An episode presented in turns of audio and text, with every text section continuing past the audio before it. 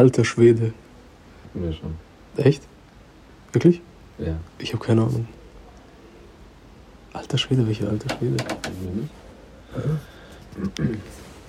Okay, warte. Alter Schwede ist so. Schweden waren Wikinger? Nicht? Norweger, oder? Norweger waren äh, Wikinger. Wikinger. Was waren Schweden? Die Schweden. Alt. Alt. Schweden waren einfach alt. Norweger waren Wikinger, Schweden waren alt. Alter Schwede. Äh, ne, ich glaube nicht. Wann sagt man das? Wann benutzt man das? Au- Ausdruck großes, großen Erstaunens, oder? Ja. So. Oh, alter. Schwede.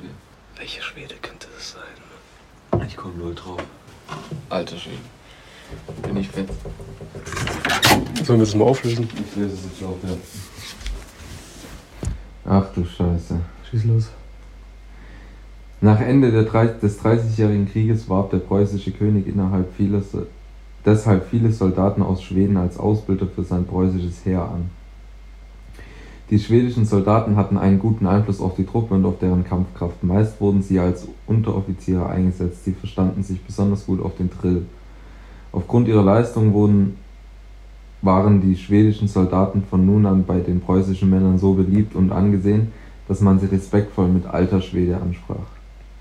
So kommt es, dass man auch heute noch fast 500 Jahre nach dem Dreißigjährigen Krieg zu einem echten Kerl bewundernd alter Schwede sagt. Daneben konnte sich diese Redensart auch als Ausdruck der Überraschung in der deutschen Sprache ausbilden.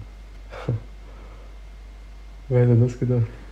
Gibt es umgangssprachliche Wendungen, die eine ganz ähnliche Bedeutung haben, zum Beispiel Redensarten mein lieber Scholli und mein lieber Herr Gesang, Gesangsverein. Stimmt, mein lieber Herr Gesangsverein, das höre ich auch oft. Ja, Gesangsverein, ist was? Ein Männerchor, oder? warte, ja.